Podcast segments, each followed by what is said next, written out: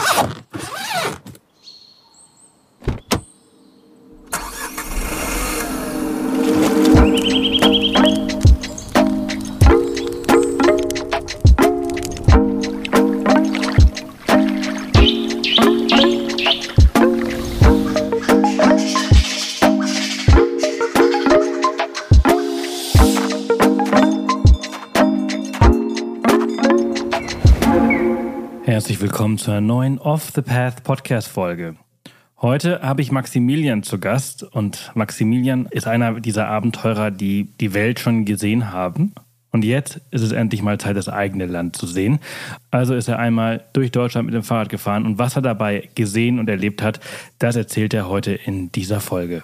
Das ist heute die 185. Off the Path Podcast Folge. Das bedeutet, dass ihr alle Links, alle Show Notes und Bilder unter www.offthepath.com slash Folge 185 findet. Maximilian hat über diese Reise übrigens auch ein Buch geschrieben, das nennt sich What a Trip, Abenteuer Heimat mit dem E-Bike einmal quer durch Deutschland.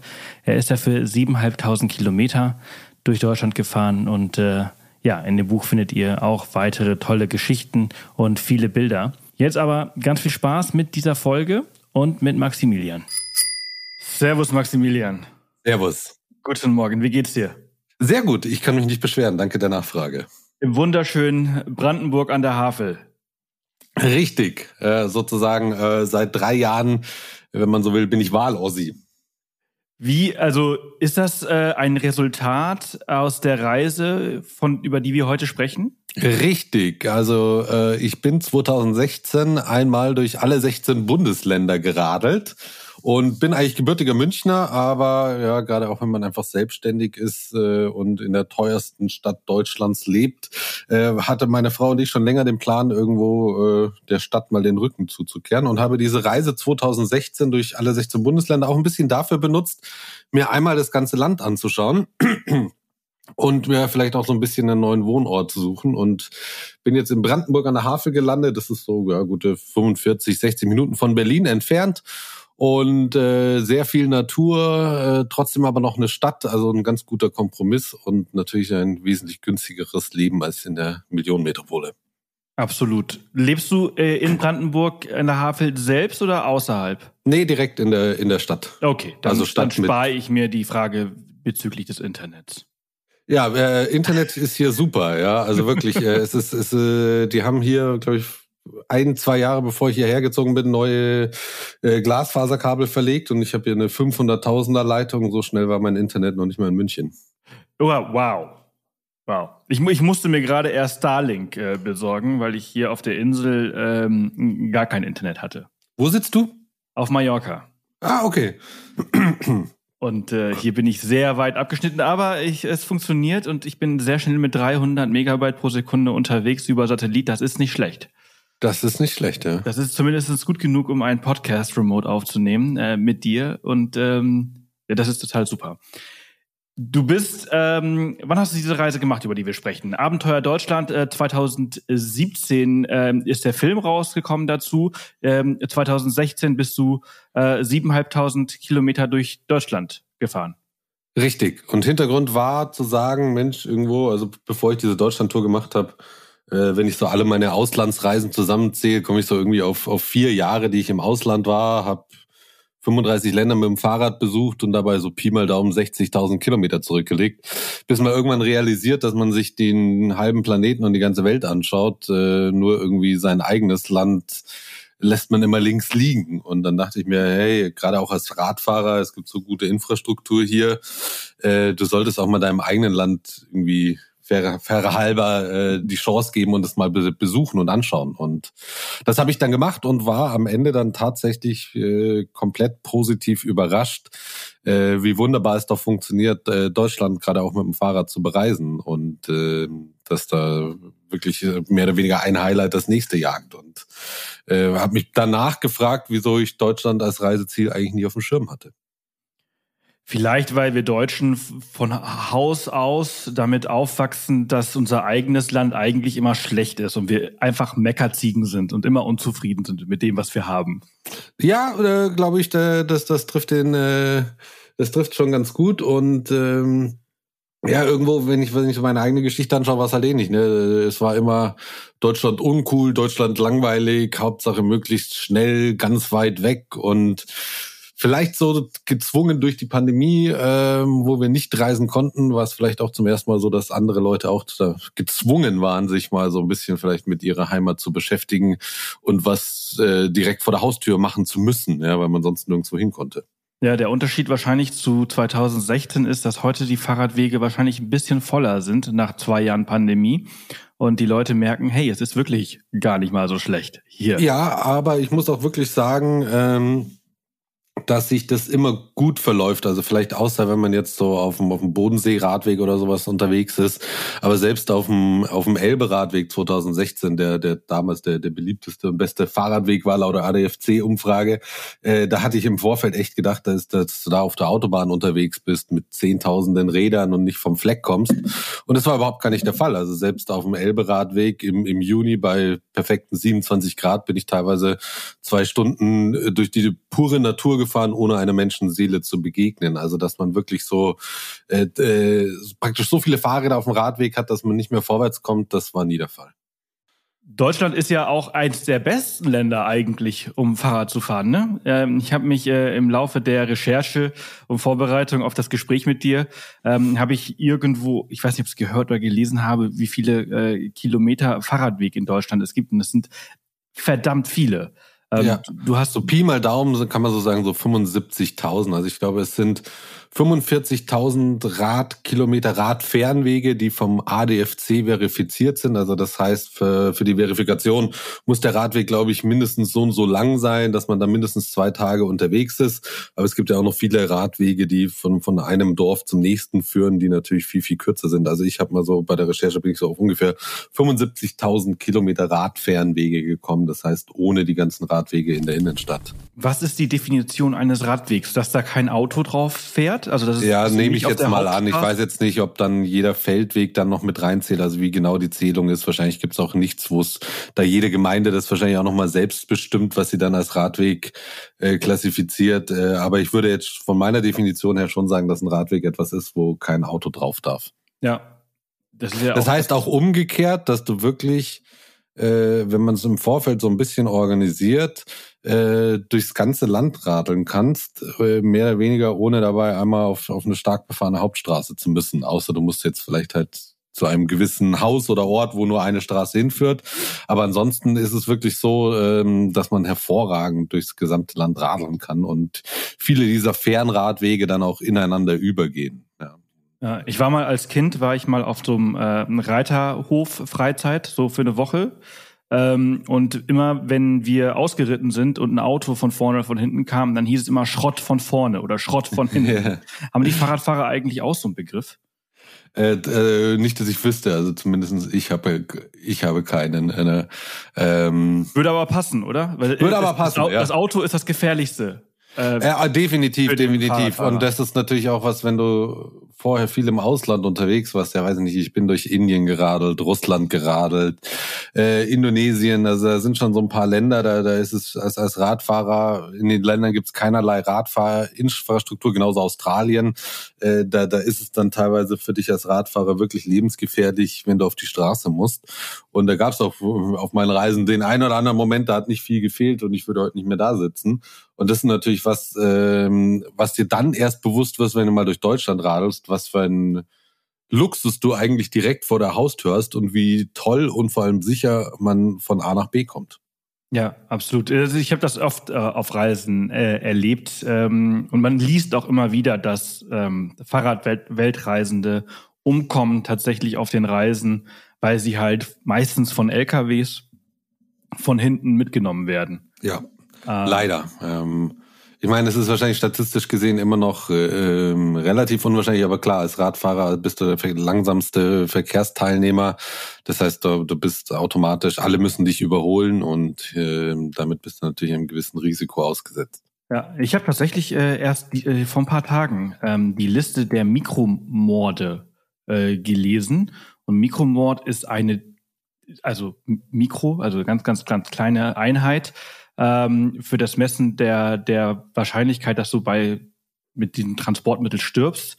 Ähm, und da ist das Fahrrad an allererster Stelle. Und das Ja. Flugzeug an letzter. Ja, Und äh, es ist halt eben. glaube ich sofort. Ich meine, man muss ja gar nicht weit gehen. Es reicht ja alleine, glaube ich, Berlin hatte im letzten Jahr, ah, ich glaube, zwölf überfahrene Fahrradfahrer. Ja, das heißt einer im Monat und das ist natürlich äh, zu viel. Ja, ja. Und Also das was ist, daran- das was eine daran Stadt in Deutschland. Ne? Genau, und es ist eine Stadt in Deutschland. Und dann muss man sich halt mal anschauen, äh, weiß ich nicht, wenn man dann in holländische Städte, nach Dänemark, äh, Norwegen oder was schaut, die, die haben null tote Fahrradfahrer. Und äh, das liegt nicht daran, dass die anders Auto fahren, sondern dass die einfach eine andere Verkehrsinfrastruktur haben. Nee, die haben einfach Bike First. Genau, Bike First. Und bei uns ist halt durch diese ganze Abbiegevorgänge mit toten Winkeln und so. Es ist halt nach wie vor, wir sind eine Autofahrernation und da hat der Autofahrer Vorfahrt. Und das ist halt, ähm, ja, ich meine, man sieht es ja am Thema Tempolimit, ja, äh, da fragt man sich, was noch passieren muss, dass sowas mal durchgesetzt wird. Ja, wird wahrscheinlich nie kommen. Selbst, selbst, selbst mit Ölknappheit und Ölkrise äh, gibt's keine Chance anscheinend. Ja, also das heißt, der Autofahrer ist halt immer noch hier so ein bisschen in unserem Land äh, der, der Vorfahrt hat. Ja, ja, ja, ja, so ist das. Also es ist wirklich äh, total irre, wenn du durch Städte wie, wie Kopenhagen oder halt ich, in, in den Niederlanden ist es, ist es, ist es egal, ob es Amsterdam ist oder Da Deventer. sind alle, ja. Da, da Ähm, hat der, der Fahrradfahrer immer Vorfahrt.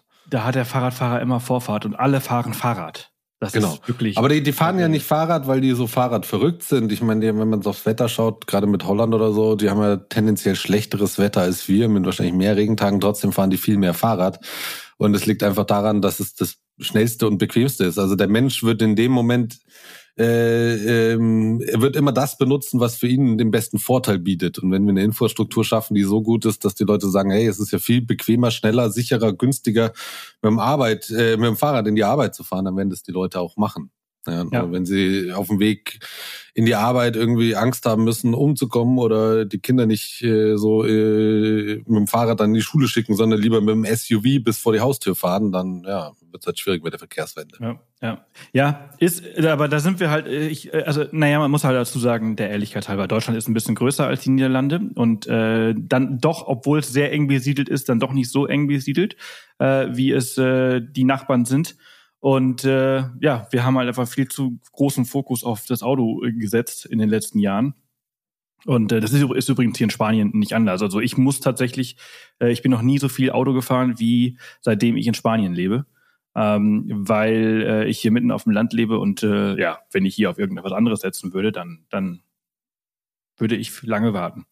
Ja, nee, ja, und das ist, nat- es ist natürlich äh, ein Problem. Aber ich denke mal halt gerade in, in den, in den in Innenstädten macht es natürlich Sinn, irgendwie irgendwann zu sagen, äh, ja, wir versuchen den Privatverkehr vor der Stadt stehen zu lassen, äh, größtenteils, dass da niemand mehr mit zwei Tonnen Gewicht irgendwo in die Stadt reingurkt. Ne? Äh, da macht und da ist natürlich auch äh, ein Riesenpotenzial da, was ich sehe, was was das Thema E-Mobilität auf dem Fahrrad betrifft. Also E-Bikes bieten dann natürlich eine hervorragende Möglichkeit, weil dann einfach auch äh, jeder ohne großes Schwitzen in der Arbeitsstelle ankommen kann. Absolut. Du hast jetzt das, das richtige Keyword quasi angesprochen oder Schlagwort, worauf ich eigentlich als nächstes äh, zu sprechen kommen wollte. Weil ich habe, ähm, Radtouren.de hat geschrieben, Maximilian Semsch ist ein echter E-Bike-Abenteurer. Und ich dachte, mh, also du hast jetzt diese Reise mit einem E-Bike gemacht, aber ist, das ist doch ein bisschen, ähm, du hast doch auch viele, viele, viele Kilometer, also oder beziehungsweise anders besprochen, von den 50.000 Kilometern, die du um die Welt gefahren bist, bist du nur 7.500 Kilometer auf dem E-Bike gefahren. Also bist du doch eigentlich ein richtiger Radabenteurer, oder? Na, ich bin auch schon äh, 16.000 Kilometer 2012 mit dem E-Bike rund um Australien. Das war so meine erste E-Bike. Ach, das die war ich auch ein gemacht hab. E-Bike. Das, war auch ein E-Bike, genau. Ah, okay. Genau, und davor bin ich, äh, war ich drei Jahre auf Fahrradweltreise und bin von München nach Singapur geradelt mit dem Biobike und danach bin ich dann sozusagen ab 2012 aufs E-Bike umgestiegen und hatte damals, wie es dazu kam, ähm, war so, ja, so 2011, als ich dann mir langsam Gedanken gemacht habe, äh, eine neue Reise zu unternehmen, äh, kam diese ganze Geschichte mit den E-Bikes auf, was ich total interessant fand und hatte da schon so ein bisschen auch den Glauben daran, äh, habe es damals so ein bisschen mit dem Smartphone verglichen, was ja auch am Anfang belächelt worden ist und sich dann äh, innerhalb eines Jahrzehnts komplett durchgesetzt hat. Und so ein bisschen hatte ich auch die Vermutung, dass das mit den E-Bikes ähnlich sein wird. Und äh, fand das einfach unglaublich interessant und habe da wahnsinnig viele Möglichkeiten drin gesehen und wollte da einfach auch einer der ersten sein, der da was drüber erzählen kann. Und ähm, wie gesagt, 2012 war das war die Branche noch an einem ganz anderen Punkt, äh, als sie jetzt zehn Jahre später ist. Also da war das noch tatsächlich so ein bisschen so, ja, das E-Bike ist noch die Vorstufe zum Rollator und so ein bisschen Rentnerdrohne. Und äh, heute ist es natürlich Lifestyle-Produkt. Sportartikel, also wenn man mal auf den Trails oder was guckt, äh, wie viele Mountainbikes da mittlerweile auch elektrisch unterwegs sind, dann hat sich das äh, auch das Image da in zehn Jahren praktisch um 180 Grad gedreht. Geile Begriffe. Rentnerdrohne. Ja, ne? sowas, sowas hatte man halt damals dann zu hören bekommen. Ja, ich meine, damals war ich noch unter 30 und dann aufs E-Bike zu steigen, da, da wurdest du schon äh, viel belächelt, wenn nicht gar von dem einen oder anderen beschimpft. So. Äh, das äh, kann ich mir sehr gut vorstellen. Ähm, wirst du wahrscheinlich heutzutage noch von dem einen oder anderen. Aber, aber ich glaube, also das letzte Mal, dass mich einer sozusagen, wenn ich jetzt hier durch Deutschland oder was gurke, dass mir einer einen blöden Kommentar hinterhergeworfen hat, weil ich ihn am Berg überhole oder so, ist jetzt tatsächlich auch ein paar Jahre her. Also man da, allein daran merkt man dann schon, vor zehn Jahren, als ich auf E-Bike gestiegen bin, konntest du keine 500 Meter fahren, ohne dass einer das Ganze kommentiert hat. Ja, ähm, und äh, alleine daran merkt man dann schon, dass sozusagen es kein Aufreger mehr ist und dass sich das äh, sozusagen in der Mitte der Gesellschaft angekommen ist. Ja, ja, ja. Ich kann mir aber auch vorstellen, dass äh, zwischen äh, Australien ähm, die 16.000 Kilometer, die du dort gemacht hast, und Deutschland sich natürlich einiges in der Technik, in der ähm, Reichweite an den Fahrrädern getan hat. Und ich frage mich jetzt mal, bevor wir gleich, wir sprechen ja heute hauptsächlich über Deutschland und haben es noch relativ wenig gemacht, aber ähm, wie hast du Australien damals organisiert, wenn du zwischen ähm, Milchkanne und Milchkanne beziehungsweise Tankstelle und Tankstelle ähm, hunderte Kilometer hast? Richtig, also ähm, der, der, der Hintergrund war zum einen, also ich äh, bin 2008 von München nach Singapur geradelt solo.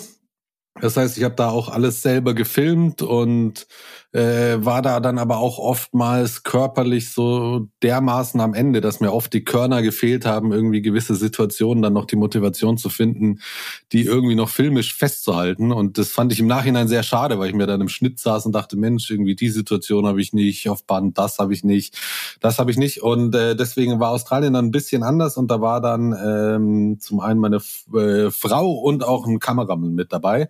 Wir hatten zwei Fahrräder mit dabei und auch ein, ein Begleitfahrzeug. Also es war in dem Sinne keine normale Fahrradreise, sondern wir hatten das damals sozusagen aufgezogen als die erste große Testfahrt, um herauszufinden, ob so ein E-Bike denn 16.000 Kilometer übersteht und am Ende noch fährt oder nicht. Und es war zu dem Zeitpunkt damals auch so die längste E-Bike-Tour oder E-Bike-Fahrt, die, die, die unternommen worden ist. Das war dann auch deine erste professionelle, kommerzielle Reise? Naja, das war schon München-Singapur war die erste kommerzielle Reise. Also ich habe nach dem Abitur drei Jahre Weltreise gemacht und mit Mitte 20 war dann tatsächlich so ein Punkt, wo man sich überlegen musste, was, was macht man jetzt? Äh, und äh, da gab es zwei Optionen. Die eine Option war zu sagen, zu, zu studieren und was Vernünftiges zu machen. Und die zweite Option war ähm, sehr zum Leidwesen der Großmutter zu sagen, ich, ich werde jetzt hauptberuflich, weiß ich nicht, äh, Reisejournalist oder Abenteurer oder wie man auch immer es nennen möchte und wollte einfach meine Reisen zum Beruf machen. Äh, und ja, so ohne, ohne äh, Studium oder Ausbildung ähm, ist vielleicht nicht jeder im Umfeld gleich auf die Palme gesprungen und hat gesagt, grandiose Idee, aber ich bin ein ziemlicher Sturkopf und wenn ich mir sowas einmal äh, äh, eingebildet habe, das mache ich jetzt, dann mache ich das auch. Finde ich super. Man muss, man muss mutig sein und man muss einfach mal machen und ausprobieren. Und vor allem finde ich halt in dem Alter, das kann ich jetzt halt sagen, weil ich halt eben dann doch wieder ein bisschen älter bin, äh, ja. da hat man einfach nichts zu verlieren. Richtig, ähm, und sowas glaube ich bei mir auch. Im Nachhinein wirklich ärgern, wenn man es nicht versucht hat, genau. wenn man die Möglichkeit hatte und es nicht versucht hat. Genau, also ich denke schon auch, dass ich damals den Vorteil hatte, dass ich einfach halt noch ja echt bisschen jung und dumm war und einfach, wie du sagst, man hat nichts zu verlieren und man macht einfach und zumal, wenn man auch so lange dann gereist ist, da denkt man eh, man wäre der König der Welt und ähm, äh, alle anderen wissen nicht, wie man richtig sein, sein Leben führt, so ein bisschen arrogant vielleicht. Ähm, aber ja, so, so ein bisschen so diese, diese junge Naivität äh, war auf diese jeden Fall Phase sehr, sehr hilfreich. Diese Phase haben wir alle, ja. Ich denke, ich denke, da müssen wir durch. Äh, äh, bis wir dann vielleicht ein, ein, bisschen älter und hoffentlich weiser werden. Ja, genau, absolut. Wie, was sagt die Großmutter und was sagen die Eltern heute? ah, Eltern waren, waren immer von vornherein, von Tag eins an, äh, waren die so, dass die immer gesagt haben, du, das ist dein Leben und das musst du äh, entscheiden, was du machen möchtest. Das war eher so die Großelterngeneration, ähm, die da einfach noch so ein bisschen andere Vorstellungen hatte, aber natürlich dann auch wenig, wenig dagegen tun konnten, außer vielleicht mal leise zu protestieren und zu sagen, Mensch, willst du es nicht doch vielleicht BWL studieren? Können die noch was sagen? Äh, nee, die, die sind alle schon, äh, alle Ach vier so. Großeltern sind schon im, äh, von uns gegangen. Ja, okay. Aber hatten alle ein langes, erfülltes Leben. Aber Sie würden wahrscheinlich sagen, doch alles richtig gemacht, lieber Maximilian. Ja, ähm, wahrscheinlich. was er ganz genau weiß, was bei der Oma zumindest ist nicht. Ähm, aber äh, ja, ähm, und das ist halt auch wichtig, weiß ich nicht, keine Ahnung, du, du lebst ja dein Leben auch nicht, um irgendwelche anderen Leute zufriedenzustellen, selbst wenn es deine direkten Verwandten sind. Ja, ja, absolut. Äh, also bei mir als Reiseblogger ist das so, dass ähm, selbst meine Eltern heutzutage es noch nicht richtig äh, verstehen, was ich mache, selbst wenn ich sie mal auf einer Reise mitnehme und sie sehen, wie ich halt tatsächlich die ganze Zeit arbeite. Oder also spätestens als ich ein Buch rausgebracht habe, das war dann schon etwas haptisches, das konnte man so ein bisschen das mehr greifen. greifen ja. Ähm, haben Sie als, als, als seine Filme bei äh, Amazon Prime äh, zu sehen waren, ähm, haben sie es vielleicht nicht verstanden, aber als sie die DVD in der Hand hatten, dann war das gut. Oder genau, da hat man da hat man es dann so verstanden. Ja, ähm, so so ähnlich. Ja, ähm, und aber auch aller Anfang ist natürlich schwer, ne? Ähm, wenn, wenn du anfängst, so, also wenn ich mir auch überlege, so, als ich dann meinen Film von dieser München-Singapur-Reise fertig hatte, dachte ich mir so, geil, darauf hat die Welt gewartet. Ja, äh, jetzt gewinne ich den Oscar und sonst irgendwas. Und dann merkst du, hey, äh, kein Mensch weiß von deinem Projekt und von dir und du musst dir dann so Gedanken machen über ja, weiß ich nicht, Werbung und Marketing und wie kann ich das jetzt äh, ohne ein Millionenbudget irgendwo unter die Leute bringen. Und ja, somit es ist so ein bisschen so ein Prozess, so Learning by Doing und, und äh, du lernst dazu, während du den Weg gehst. Und das finde ich mit eine eigentlich, und du machst natürlich auch viele Fehler, fällst auf die Schnauze mit gewissen Sachen und äh, ist halt wichtig, dann daraus seine Lehren zu ziehen und daraus zu lernen. Aber ähm, ich denke schon, wenn man generell irgendwas macht, sich selbstständig macht, ähm, egal in welchem Bereich, äh, dass man dann, während man das tut, äh, doch sehr viel dazu lernt. Absolut. Die äh, Lernkurve ist sehr, sehr steil. Wenn du heute ein Projekt startest, dann denkst du ja halt von Anfang an schon an diese Dinge. Die hast du genau. aber alle äh, ja, schmerzhaft lernen müssen. Aber du hast auch mit deinem ersten Film, worauf die Welt natürlich nicht gewartet hat und dann sich trotzdem angeschaut hat, ähm, verschiedene Filmpreise äh, gewonnen. Ähm, und das ist ja auch ein, ein tolles Zeichen dafür, dass du doch irgendwie was richtig gemacht hast. Ja, definitiv. Ja, ähm, ich habe dann einfach so, keine Ahnung, man muss ja auch dazu sagen, es gibt, ich glaube, ich habe irgendwann mal so ein Heft gekauft oder so einen kleinen Katalog, da sind alle Filmfestivals Europas oder der Welt drin. Also es gibt ja auch zigtausende Filmfestivals. Ähm, und äh, aber das war natürlich hilfreich, da einfach so ein bisschen auch zu, zu, zu Feedback zu bekommen auf diesen Festivals von anderen Filmemachern. Und ähm, ja, äh, klar, ähm, und, und den einen oder anderen Preis zu gewinnen, ist natürlich auch nicht so verkehrt für die äh, spätere Bewerbung. Ja. Und aber was, was ich viel, viel besser finde, als, als jetzt irgendwelche Filmpreise, ist tatsächlich dann, hatte ich erst am Wochenende auf dem Event, da kam dann auch einer zu mir her und meinte, ach, sag mal, wie heißt du? Und ich so, ja, ich bin der Semsch. Ach ja, genau, ich glaube, dich kenne ich. Ich habe deinen Film gesehen und den fand ich so inspirierend und ich bin ja auch vor fünf Jahren mal nach Peking geradelt. Und das wollte ich dir einfach mal nur sagen und dein Film war mit der Inspiration dazu. Und wenn du sowas dann hörst, dass da echt irgendwo was bei den Leuten auslöst und einer aufgrund deines Films dann sagt, hey, das mache ich jetzt auch und schnappt sich sein Fahrrad und geht sechs Monate auf Reisen und sagt danach, hey, wollte einfach mal Danke sagen, äh, weil ich fand das sehr inspirierend. Das ist äh, so mit, mit das größte Feedback, äh, was man eigentlich, glaube ich, bekommen kann. Ja, das, das kenne ich, das kenne ich und das äh, verstehe ich und das unterschreibe ich. Also es ist meine, meine allergrößte äh, Motivation, Inspiration sind ist genau dieses Feedback. Genau, ähm, ja. Also ich muss man, man muss natürlich davon leben können und Geld verdienen und das können und müssen, aber nichtsdestotrotz äh, ist das der, der allgemeine Motivator. Definitiv, ja. Also zum einen ist es schon auch der, der, der Motivator irgendwo, äh, ich sehe mich schon so auch so ein bisschen so für, als, als Fürsprecher für generell Fahrradfahren, äh, E-Mobilität und ich versuche da einfach, weiß ich nicht, auch auf meinen Vorträgen den Leuten so ein bisschen klar zu machen, wie geil es ist, äh, mit dem Rad unterwegs zu sein. Und äh, wenn man da selbst nur bei dem einen oder jeden Abend bei, dem, bei, bei so Live-Shows ein oder zwei Leute erreicht und die vielleicht dann sagen, ja, jetzt machen wir nächstes Mal auch einen Fahrradurlaub statt einer Kreuzfahrt, dann hat man natürlich, wenn auch nur in einem sehr kleinen Rahmen, aber äh, doch irgendwo jedes Rädchen zählt, so ein kleines bisschen was bewirkt. Ja, also ich habe mir dieses Jahr zum x-ten Male, ähm, also ich habe es schon mehrmals versucht, aber dann doch mal ein, ein Rennrad äh, gekauft und äh, habe es jetzt erfolgreich geschafft. Äh, meine paar hundert Kilometer im Monat äh, fahre ich regelmäßig und das ist einfach ein geiles. Ja, wenn du auf Mallorca bist, dann kommst du ja praktisch da gar nicht drum rum, ja, da ja, Rennrad zu fahren. Hier, das ja. ist hier Paradies für, für Ja. Rennrad. Ähm, du, nochmal zu, jetzt fangen wir mal mit, mit Deutschland an. Wir Ja, jetzt haben wir so viel gequatscht, äh, so bloß viel über das eigentliche Thema sind wir praktisch noch gar nicht gekommen. Aber Deutschland ist wirklich ein wunderschönes Land. Ähm, und äh, es ist halt auch wirklich so, du hast äh, vorher, äh, früher deine Weltreise gemacht, bist dann nochmal mit dem Rad äh, mehrmals äh, um die Welt, also von äh, Deutschland nach Singapur und dann äh, durch Australien. Und äh, die eigene Heimat, die lässt man links liegen, weil erstens ähm, hat man ja später noch Zeit, wenn man alt Ah, ist. das ist der Satz, den man so oft hört. Den habe ich so oft gehört, diesen Satz. Das kann ich doch noch später machen. Aber wenn ist ich das, alt bin. Ist das nicht ein Gedanke, den du auch vorher gehabt hast? Ja, natürlich. Also Da das bin ich ist ja halt einfach anders. so. Ne? ist halt und, einfach so. Und, und es ist einfach so, dass du ähm, es macht Das Lustige ist, den Satz sagen halt auch 80-Jährige zu dir.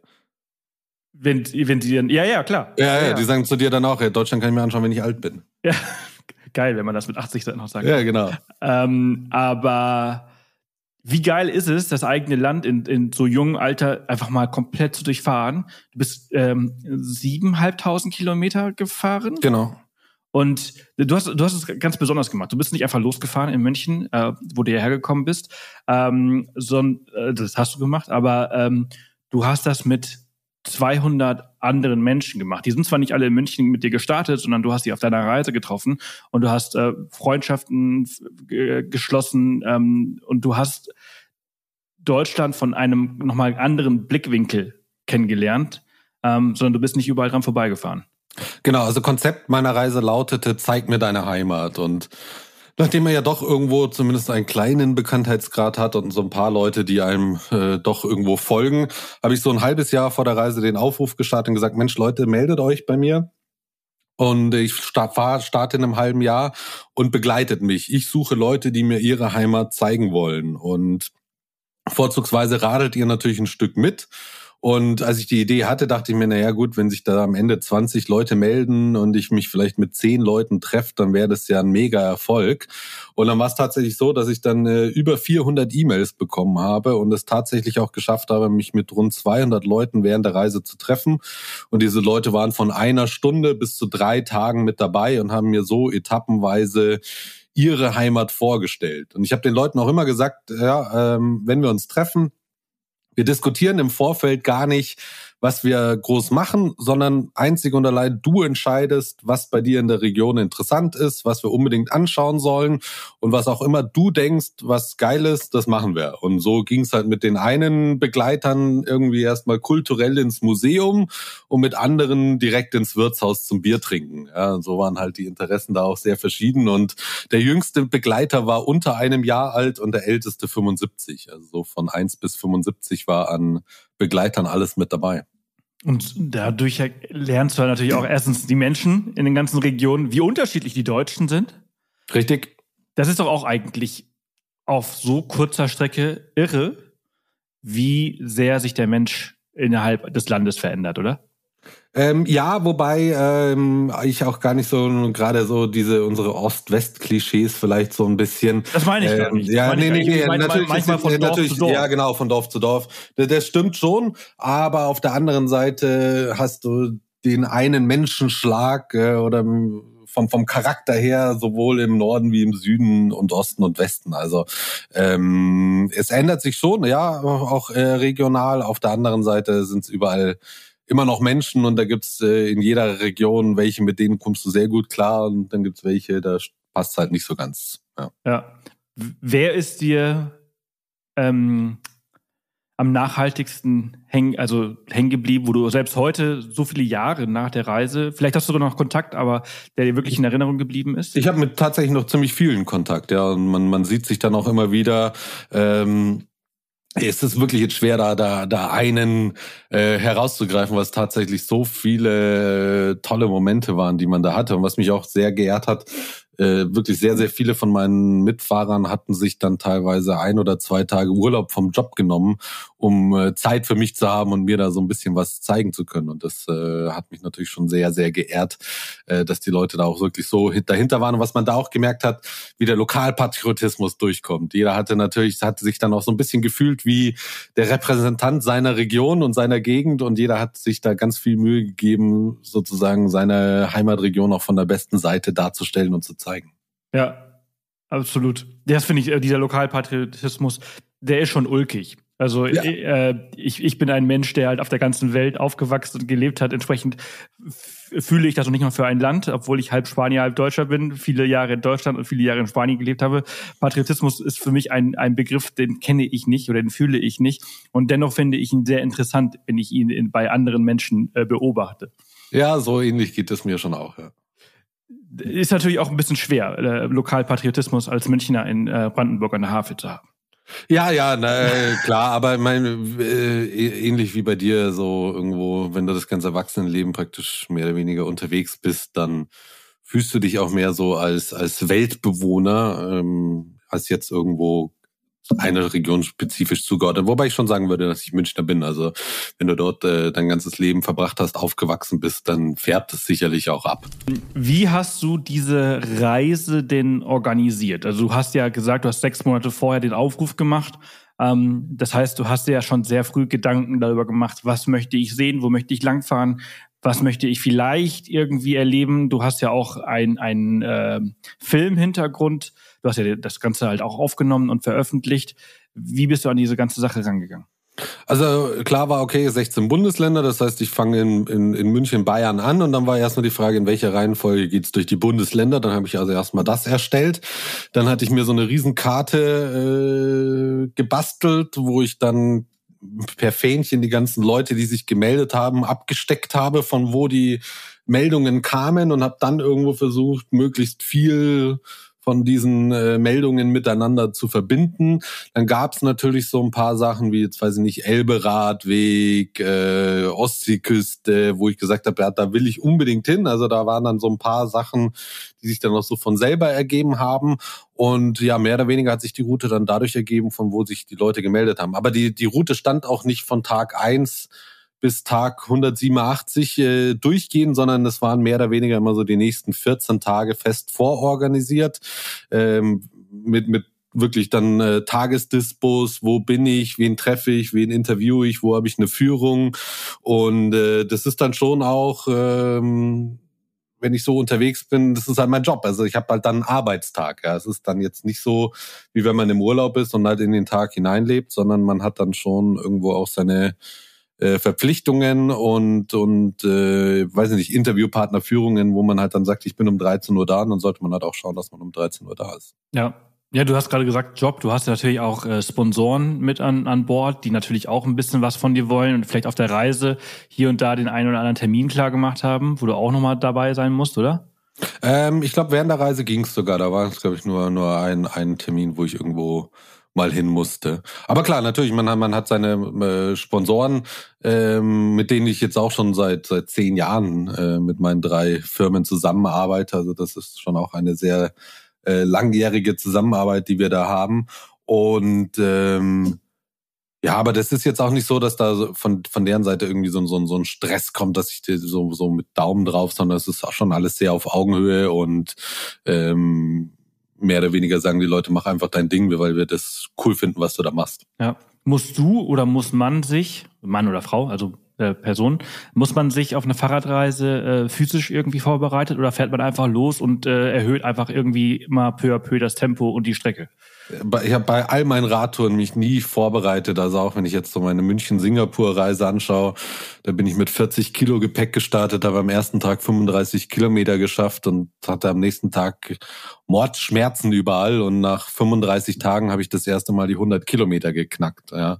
Und ähm, gerade auch natürlich ein großer Vorteil äh, mit mit dem E-Bike ist natürlich, äh, dass du auch wenn du jetzt als Paar unterwegs bist und der eine ist super sportlich und der andere nicht, dass du diese äh, körperlichen Defizite natürlich sehr, sehr gut ausgleichen kannst. Und dann ist es eher so, dass dann dein Gesäß der limitierende Faktor ist am Anfang. Ja, ja, ja. Mhm. Genau. Aber ähm, wenn, ihr, wenn da draußen jetzt jemand zuhört und sagt, noch nie eine Radtour gemacht und möchte ich im nächsten Urlaub mal machen, also man muss da meiner Ansicht nach jetzt nicht drei Monate vorher in, in, in, ins Training einsteigen.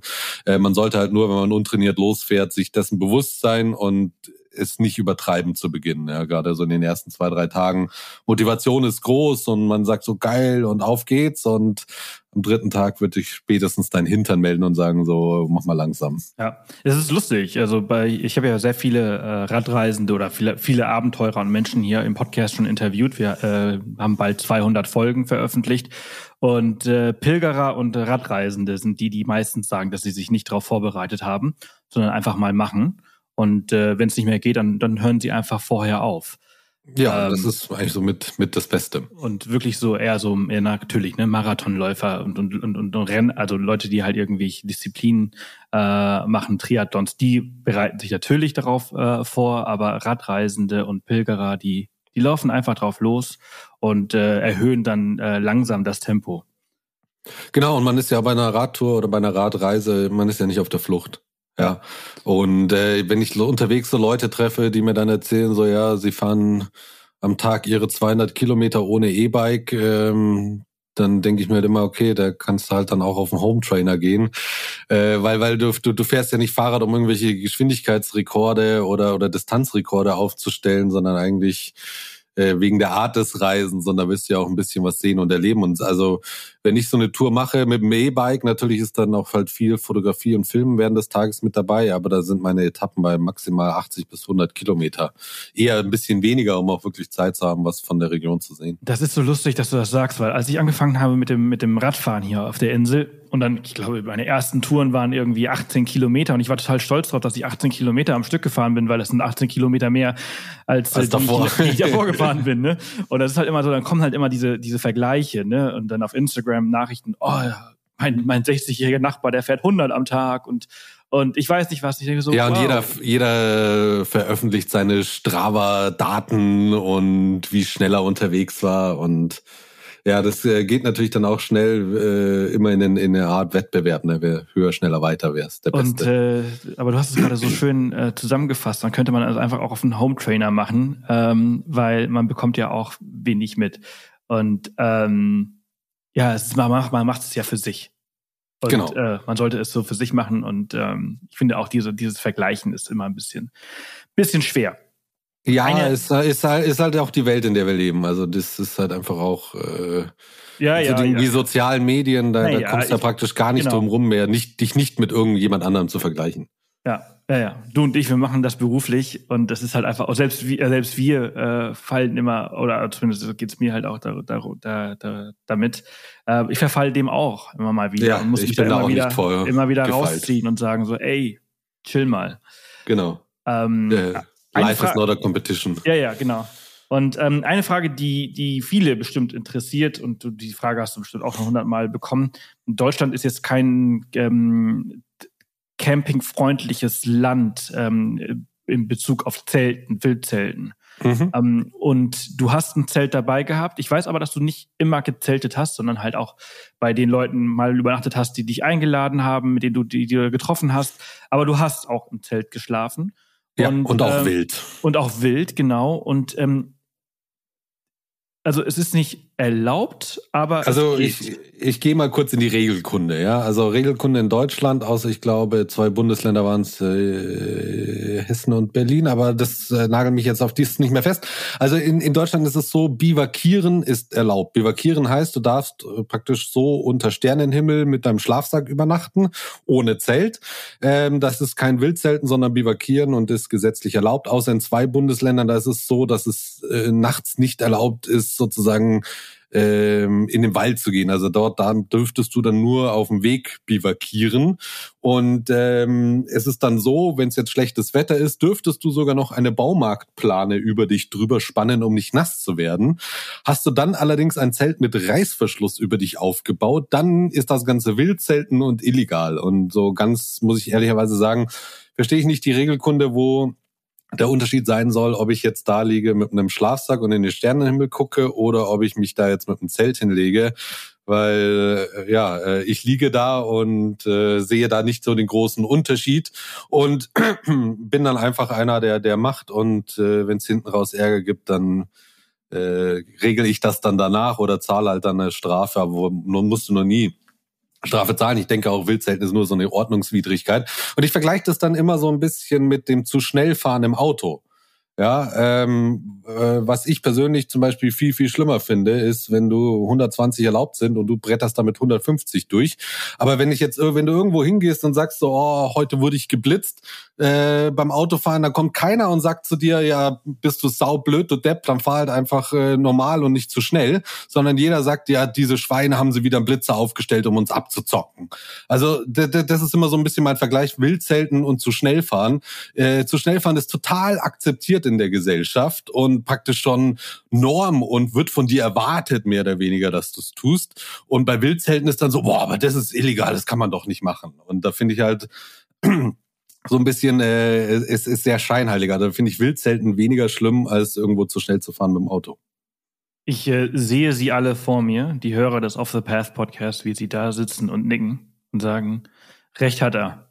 Ja, und ähm, ich habe halt eine Regel, wenn ich wild zelte, ja, und die lautet da: äh, äh, Nimm nichts mit außer Fotos und hinterlasse nichts außer Fußspuren. Und wenn man jetzt irgendwo am Abend an der Location ankommt, zu, zu Sonnenuntergang sein Zelt aufbaut, reingeht, kein großes Lagerfeuer veranstaltet und beim Morgengrauen aufwacht und zusammenpackt und weiterradelt, ähm, man muss halt so ein bisschen gucken, okay, wenn, wenn man in einer hohen Wiese ist, sind da irgendwie Bodenbrütler oder sowas, die man stören könnte. Wenn man sich so ein bisschen vorher ja, über die Natur informiert, ob es da irgendwo Probleme gibt, ähm, dann ja, also nie Ärger bekommen. Und selbst wenn in der Früh mal jemand vorbeikam, der Bauer oder Angler oder selbst irgendwie der, der, der, der Förster, alle haben höchstens gefragt, hast du gut geschlafen und das war's.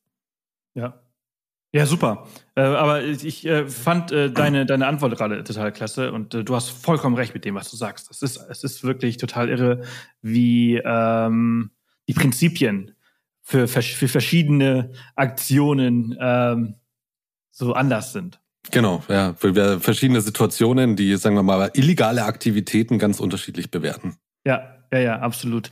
Ähm, was war die so, mit welcher, mit welcher Frage fangen wir an? Was war so die, die schwierigste Situation auf dieser Reise? Ähm, Schwierig vielleicht, ich sag mal, vielleicht so ein bisschen für mich persönlich äh, die, die, die, die forderndste Sache. Ähm, ich meine, bei, bei durchschnittlich 200 Leuten, bei 160 Reisetagen oder so heißt jeden Tag mindestens eine Person getroffen. Äh, so im Durchschnitt. Es gab auch mal Tage, wo ich alleine unterwegs war. Dafür gab es Tage, da habe ich fünf Leute getroffen oder so.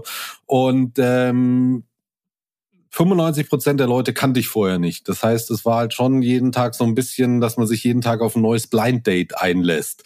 Ähm, was äh, für jemanden wie mich, der sonst so auch gerne privat gar kein Problem hat, alleine unterwegs zu sein und seine Ruhe sehr gerne äh, schätzt, das war schon auch herausfordernd, sich jeden Tag dann auch äh, emotional wieder auf neue Leute einzulassen.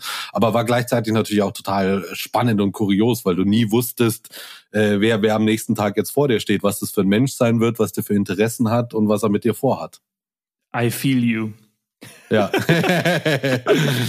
also, du hast, du hast in einem Interview äh, gesagt, ich glaube, das war mit dem Kollegen Kai von äh, Gate 7. Ja. Ähm, hast du gesagt, dass du dich in Russland musstest du dich verstecken, weil äh, sie so freundlich sind und so viel trinken und du äh, keine Lust hattest, äh, jeden Tag verkatert deine Tour zu machen und es auch einfach mal ganz schön ist, alleine zu sein. Und ist das richtig?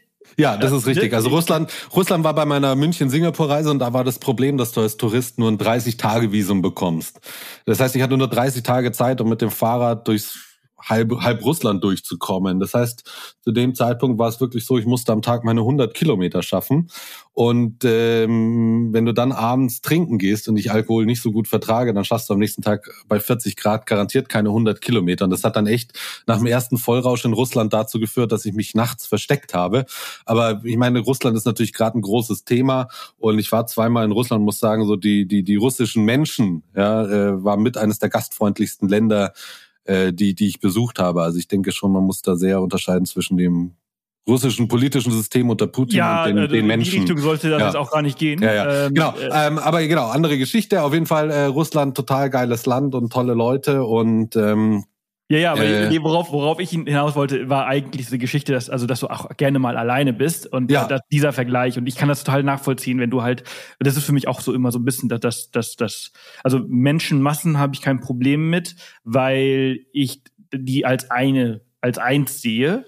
Und wenn ich halt in kleineren Gruppen sind, dann sehe ich halt das Individuum und dann ist mir das oft ein bisschen zu viel.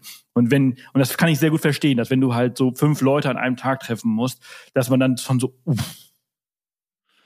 Ja, teilweise und ähm, vor allem, wenn es halt dann lange Tage sind. Ich meine, so äh, Produktionstage, also so ein, so ein Reisetag beginnt normalerweise bei Sonnenaufgang und geht dann halt im Sommer, es ist lang hell, also geht's dann auch bis deswegen, 10, 11. Deswegen liebe also, ich den Herbst und den Frühling, ja, weil da ist äh, es früher Schluss. genau. Aber ähm, das ist natürlich jetzt äh, Jammern auf hohem Niveau, aber deine Frage war ja, was vielleicht für mich persönlich am herausforderndsten war und das war es dann sicherlich, wobei das natürlich auch genau das war, was ich wollte. Also ähm, ja, ja. Nicht, dass wir uns falsch verstehen, aber klar war es natürlich auch äh, schon schon auch eine, eine Challenge, definitiv. Ja, ich meine, nur weil es das, das, das, das Beste war oder das, was du wolltest, kann es ja auch gleichzeitig das, das, der, das, das Schwierigste oder das Unkomfortabelste sein. Und ich finde, aus solchen Situationen wächst man ja dann auch, indem man halt sich dran gewöhnt, mit solchen Situationen umzugehen. Definitiv, definitiv. Und äh, entsprechend was dann wieder was Gutes. Ähm, Das finde ich halt auch generell was, was schön ist am, am, am Radreisen, dieses an sich wachsen. Ja, ähm, gerade wenn man jetzt auch, weiß ich nicht, so mal alleine nach Singapur radelt, so auf blöd, äh, da hast du schon wirklich sehr viele Momente, ähm, weiß ich nicht, wo du dich durchkämpfen musst, wo du praktisch am Boden bist, nicht mehr weißt, wie es weitergehen soll. Und diese Momente zu überstehen, auch alleine irgendwo, da sich da rauszuziehen, ist schon was, wo ich, glaube ich, so als Mensch dran auf jeden Fall gewachsen bin. Ja.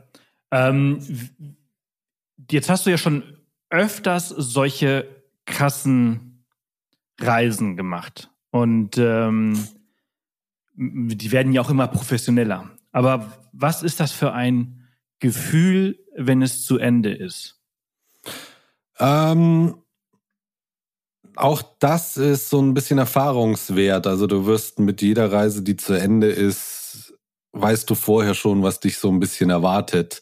Das heißt, der, der, der Schock sozusagen nach Beendigung wird immer geringer und kleiner. Aber ich weiß noch ganz genau, als ich von drei Jahren Weltreise, in denen ich drei Jahre nicht in Deutschland war, zurückgekommen bin, ähm, auch unvorbereitet auf diesen Schock, den man haben wird. Ich dachte halt, du kommst nach Hause und alles ist wie früher, ohne zu realisieren, dass in drei Jahren äh, du dich so massiv verändert hast und in der Heimat praktisch niemand ist, der, der diese Veränderung irgendwo äh, mitfühlen kann oder verstehen kann. Und der den größten Kulturschock meines Lebens hatte ich wirklich, als ich nach drei Jahren Weltreise zurück nach Deutschland kam und da habe ich ein paar Wochen bis Monate gebraucht, bis ich auch vom, vom Kopf wieder anwesend war.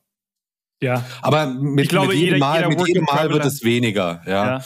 Äh, weil du einfach vorher schon weißt, okay, und äh, wenn du dann so ein halbes Jahr weg warst, du, du bereitest dich dann schon ein bisschen besser auf das Gefühl vor, wie es ist, wieder zurückzukommen. Ja, Ich glaube, also das Erste, was du gesagt hast, jeder Work and Traveler aus Australien versteht das, aber auch wenn er Ja, genau. in seinen jungen Jahren natürlich äh, äh, was anderes äh, damit äh, vergleicht. Ähm, ich erinnere mich noch, als ich mit meinen 18, 19 Jahren in Australien für ein Jahr war, ich konnte ja kein Deutsch mehr. Und Ja, äh, so. Ger Germany war ganz awful. Ähm, Ja, genau.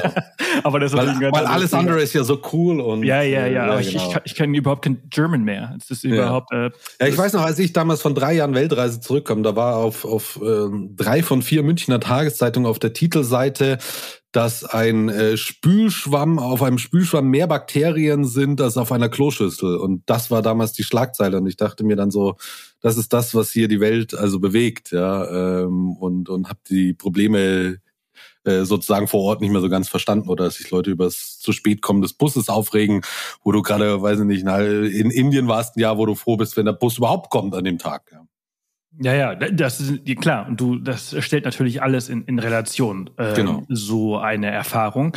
Aber wie ist das denn heute? Also ich weiß zum Beispiel von von äh, Jonas Deichmann, der ist, äh, der hat äh, Triathlon rund um die Welt gemacht. Ne? Also der ist extrem viel Fahrrad gefahren. Ich weiß nicht, ob der kennst. Ja, ähm, wir waren mal zusammen äh, in äh, München in einer Fernsehsendung gesessen. Ja, und und wenn der als wenn der zurückkommt von, von also als der zurückgekommen ist von seiner Reise, dann ist natürlich sofort Fernsehinterviews und und sofort in die nächste Show und tak tak tak tak tak tak zack, zack, da ist keine Zeit zum Ankommen. Und ich glaube ja. auch, dass, ähm, und das kenne ich auch so ein bisschen von meinem Job, wenn ich Projekte habe, äh, ich bin nie fertig. Vor dem Projekt ist nach dem Projekt. Vor dem Projekt ist nach dem Projekt und entsprechend ist der Abschluss eines Projekts selten da, wenn er überhaupt irgendwie da ist. Und deswegen, das ist, das war, dahingehend ging eigentlich die Frage. Ist das, ist das für dich auch noch so oder äh, ähm, bist du fertig und dann geht sofort mit dem nächsten weiter und du kannst dich gar nicht, du kannst gar nicht. Nee, nee, es ist schon so alles ein fließender Übergang, weil ein Projekt dadurch, dass, dass zu allen Reisen, die entstehen, es zum Beispiel Vorträge gibt, die dann auch wieder angefragt werden. Das heißt, selbst zu meiner München-Singapur-Reise, da halte ich teilweise noch den, den, den Vortrag. Also das heißt, irgendwo so ganz abgeschlossen ist es nie wirklich. Du kommst dann vielleicht irgendwo in einen Status über, wo soweit alles steht, dass du nicht mehr wirklich aktiv viel für machen musst, weil alles äh, Film steht, Vortrag steht ähm, und äh, an an der Sache ist nichts mehr zu tun gibt. Aber dann hast du halt andere Sachen wie Podcast-Aufnahmen, äh, äh, Interviews, Berichte für Magazine. Also es ist ja auch auch äh, mein Beruf und deswegen ist es ja auch wichtig, dass ich immer irgendwo was zu arbeiten ja, habe, ja. weil sonst äh, ja, jetzt landest du schnell auf der Straße. Aber ein bisschen schade ist es doch schon, oder? Also so, so geht's mir manchmal. Ähm, ja, wo, ich bin eigentlich immer dann ganz froh, auch gerade wenn du, weiß ich nicht, so dann äh, halbes Jahr Vorbereitung, dann halbes Jahr Reise, dann bist du teilweise ein Dreivierteljahr in der Postproduktion beim Schneiden, was auch nicht immer einfach ist, weil ich schneide meine Sachen auch selber. Das heißt, ich höre mich acht Stunden am Tag, sehe ich mich selber auf Video und höre mich reden. Da hast du dann irgendwann echt auch die Schnauze voll von dir und bist froh, wenn das dann irgendwann fertig hast, das Ganze irgendwie ins Presswerk geht und äh, du den das nicht mehr sehen musst. Ich habe nach irgendwie, ich weiß nicht, gefühlt nach acht Jahren YouTube habe ich gerade überhaupt keinen Bock auf YouTube, äh, um mich selber zu sehen und habe irgendwie seit einem Dreivierteljahr nichts mehr veröffentlicht. So ganz langsam komme ich langsam wieder mit mir klar.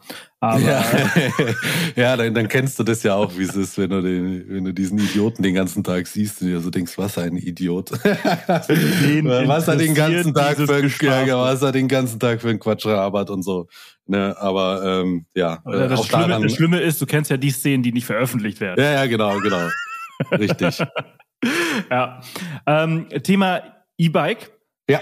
Ähm, auf so einer Tour und auch in Australien, hatte ich ja vorhin auch schon mal angesprochen. Ähm, das muss man das heutzutage, also was ist der Unterschied zwischen 2000 16 und heute? Oder nee, deine erste Tour war sogar noch, noch früher mit dem E-Bike. Die war 2012, ja. Genau. Was ist der Unterschied zu heute? Also längere also, Reichweiten? Also, ja, ja. Vergleichen wir es noch mit 2012. Also 2012 hatte ich ein Fahrrad, da war das höchste der Gefühle ein 300 Wattstunden Akku. Heute ist es bei den Fahrrädern gang und gäbe, dass mindestens 500 Wattstunden verbaut sind, teilweise bei den Rädern dann schon 750 äh, Wattstunden. Also das heißt, allein da sieht man schon, dass sich das mehr als verdoppelt hat, was so die Kapazität des Akkus betrifft. Auch, auch jetzt von der, von der Größe her hat sich da jetzt nicht so viel verändert. Ein bisschen größer sind sie vielleicht geworden, aber nicht doppelt so groß bei doppelt so viel äh, Wattstunden im, im Ding.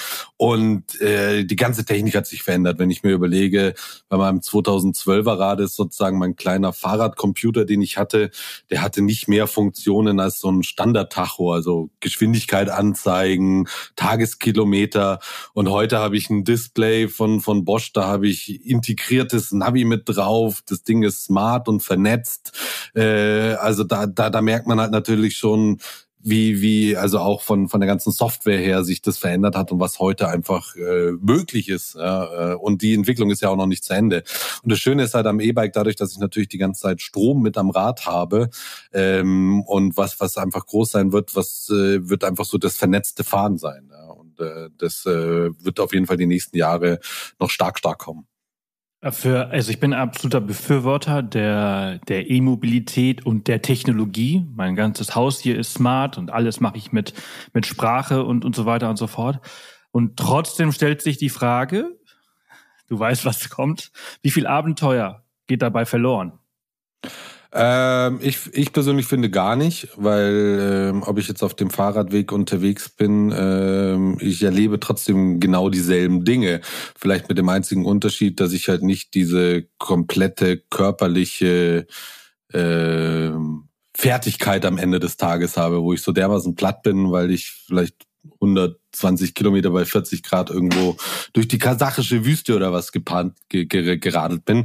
Was für mich auch einen großen Vorteil hat, ähm, weil ich einfach dann auch abends noch bei Sonnenuntergang irgendwo noch genügend Körner habe und das ist dann ein schöner Sonnenuntergang, dass ich dann noch die Motivation habe und sage, so, jetzt kommen, holen wir die Kamera raus und machen hier noch ein paar schöne Bilder, äh, was, was dann vielleicht bei dem äh, Reisen mit dem normalen Rad mir äh, früher immer gefehlt hatte, weil ich dann einfach so platt war, dass ich mir gesagt habe, nach mir die Sinnflut, ich werde jetzt hier garantiert nichts mehr filmen, ich esse jetzt und gehe schlafen. Mhm. Ähm, aber für mich persönlich ist es so, dass du äh, nach wie vor dasselbe Erlebnis hast, auf dem auf derselben Strecke unterwegs bist und genau dieselben Dinge erlebst, einfach nur mit dem großen Vorteil, äh, mit einer körperlichen Entlastung unterwegs zu sein oder ein bisschen mehr am, am Tag äh, zurücklegen zu können. Ja, ich bin, ich bin Teil des Donau-Radwegs gefahren, den du ja auch gemacht hast. Ja. Äh, du bist ja von der Quelle bis zur Mündung gefahren. Ähm, und da war es eigentlich relativ leicht. Da waren ja überall äh, Raststätten und Hotels, wo ich äh, so ein E-Bike hätte aufladen können. Mhm. Ähm, die sind ja auch genau darauf äh, ausgelegt, äh, auf, auf E-Bikes und haben äh, extrem viele Ladestellen im, im Radkeller. Ja. Und ähm, wie war das in Australien? Ähm, da war das natürlich etwas schwieriger und problematischer, ja. Ähm, wie gesagt, das war damals auch keine, in Anführungszeichen, normale Radreise, sondern echt ein bisschen so ein Experiment.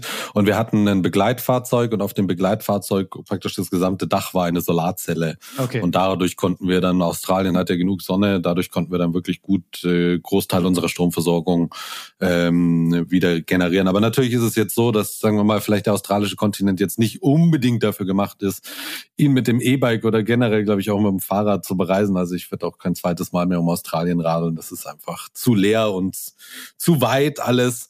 Ähm, aber wenn man dort, wo man unterwegs, dort, wo Menschen leben, gibt es Steckdosen. Also jetzt auch, sagen wir mal, mit, mit dem E-Bike durch Deutschland zu radeln, ohne Ersatzakku, würde eigentlich wirklich sehr, sehr gut funktionieren. Ich bin in Deutschland dann mittags immer ins Restaurant gegangen, so zum Mittagstisch für zwei Stunden, habe Mittagspause gemacht, habe dann teilweise auch irgendwo äh, meine Büroarbeiten gemacht. Ich musste auch immer wieder den nächsten Begleiter äh, kontaktieren und mich ankündigen. Und in der Zeit habe ich dann einfach der Bedienung meinen äh, Akku und Ladekabel gegeben und es gab nicht einmal eine Diskussion. Und mittlerweile ist es auch so in den touristischen Gebieten, dass die ganzen äh, Gastronomen schon darauf vorbereitet sind und man sieht ganz viele Gaststätten mit Aufklebern, wo dann drauf steht E-Bikers Welcome und Steckdose vorhanden. Und die, die wissen natürlich auch, wenn da viele Radfahrer unterwegs sind und ich biete da keine Ladestation, dann gehen die halt ins nächste Restaurant zum Essen. Und hm. ich, hätte, ich, ich hätte mich nämlich jetzt gefragt, gefragt, wenn ich halt in Deutschland für, für Pinkeln schon 50 Cent äh, ausgeben muss, wie viel muss ich wohl ausgeben, um mein E-Bike aufzuladen? Also ich habe nie was bezahlt. Das war halt immer so, dass äh, ich natürlich vor Ort dann auch was konsumiert habe, also gegessen und getrunken habe. Und ein einziges Mal hatte ich eine eine Wirtin, die mich dann gefragt hat, ob sie das am Ende der Stromrechnung merkt. Da habe ich ihr gesagt, du, je nach Stromanbieter bei einer halben Akkuladung sind wir da bei drei, vier Cent. Ich gebe dir 50 Cent mehr Trinkgeld und dann war die Geschichte auch vom Tisch. Ne? Und ja, ähm, ja also da, da gibt es eigentlich keine Probleme. Und das, was du jetzt da an Strom verbrauchst, das ist dann tatsächlich wirklich sehr gering. Gut, aber 2016 waren auch andere Strompreise, als sie heute sind. Als sie heute sind, ja. Aber selbst heute ist es, glaube ich, noch für einen Gastronomen in Ordnung, da den E-Bike-Akku dran zu hängen, wenn der Gast irgendwie 12, 13, 14 Euro Umsatz pro Person oder was macht. Das für eine Portion Pommes zahlt.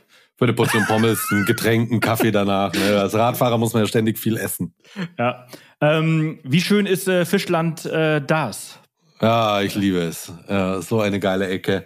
Äh, für mich mit einer der schönsten Strände des Landes, der Weststrand des Dars. Also wer da noch nie da war äh, oder noch vielleicht noch sogar so, noch nie davon gehört hat, weil das ist ja auch so ein Phänomen, was ich auch äh, viel bei meinen Vorträgen äh, sehe, mit denen ich ja bundesweit unterwegs bin, dass gerade viele aus äh, viele Wessis, äh, vielleicht bis auf Berlin, noch nie in Ostdeutschland unterwegs waren. Ja? Und ich meine, wir sind jetzt seit über 30 Jahren wieder vereint. Da ist schon eine kleine Diskrepanz, ne? Also da, definitiv, da, ähm, definitiv. Also wir, wir, kennen Südafrika besser genau, als das eigene Land. Absolut. Also ich habe in meinem Vortrag eine Stelle, wenn ich nach Sachsen-Anhalt komme im Vortrag und ich habe mir den Vortrag in Westdeutschland, dann frage ich an der Stelle dann immer, da erzähle ich halt auch über meine Vorurteile über Sachsen-Anhalt und wie ich mir vorher dachte, so da fahre ich ganz schnell durch und nichts drüber wusste. Und dann frage ich das Publikum immer Hand hoch. Ja, wer von euch war schon mal in Sachsen-Anhalt? Äh, und so die statistisch in Westdeutschland ist so von 100 Leuten gehen fünf Arme hoch und danach frage ich Hand hoch, wer von euch war schon mal in Italien? Und da gehen von 100 dann 95 hoch und dann sage ich den Leuten, nee, ich glaube, jetzt versteht ihr auch, was ich hinaus will. Ne? Und das ist halt wirklich dieses Phänomen, ähm, dass wir praktisch den ganzen Planeten uns anschauen und, und das vor der Haustür gerade irgendwo so für, für Wessis der unbekannte Osten einfach noch so äh, äh praktisch ein, ein, ein äh, schwarzer Fleck auf der Karte ist, äh, von dem man nichts weiß und wo man auch gar nicht hin möchte.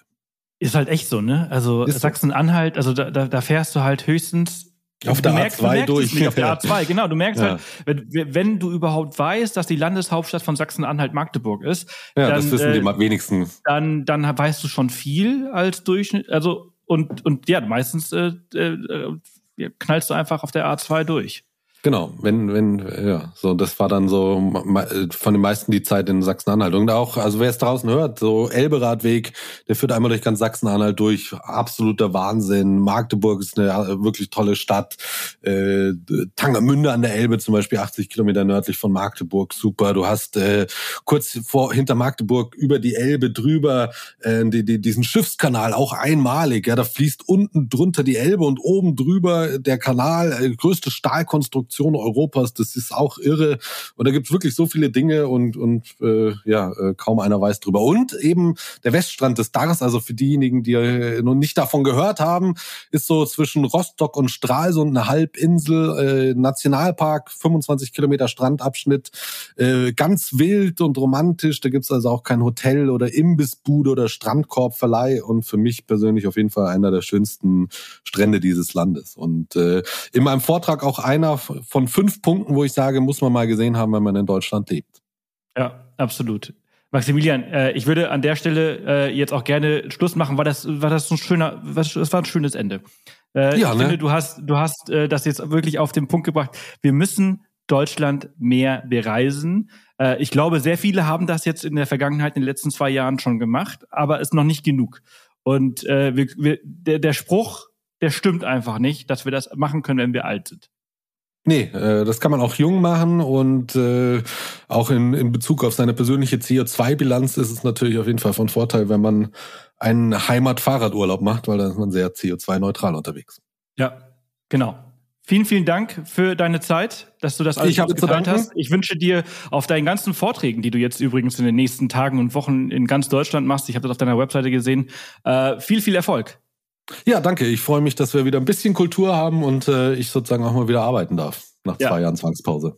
Ja, das glaube ich. Alles Gute für ja. dich und bis bald. Danke, bis bald. Ciao, ciao. Tschüss.